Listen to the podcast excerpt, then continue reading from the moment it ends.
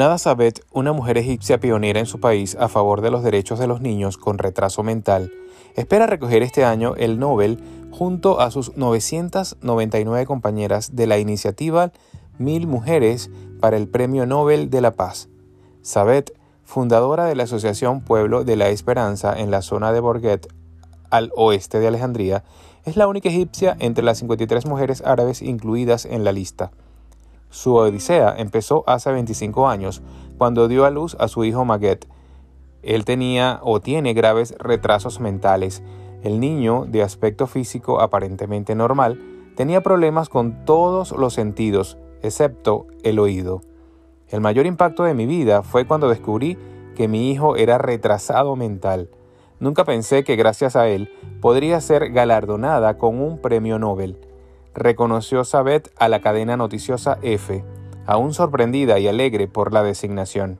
Fue entonces cuando comenzó un largo camino que ella recuerda como difícil y lleno de dolores.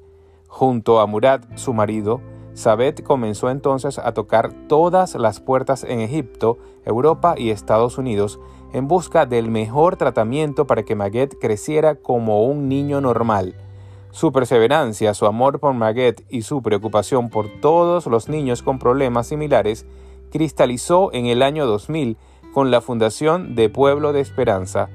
Este es un gran ejemplo actual de los efectos a la perseverancia y la constancia en medio de las dificultades de la vida. Cuando decidimos no quedarnos a la orilla del camino, llorando nuestra desventura y canalizamos todo nuestro potencial interno, Dios siempre estará a nuestro lado para abrirnos las puertas que parecen cerradas. Pero la semilla en la tierra buena, estos son los que han oído la palabra con corazón recto y bueno, y la retienen y dan fruto con su perseverancia. Lucas 8:15. La perseverancia y la fe en Dios siempre tendrán recompensa.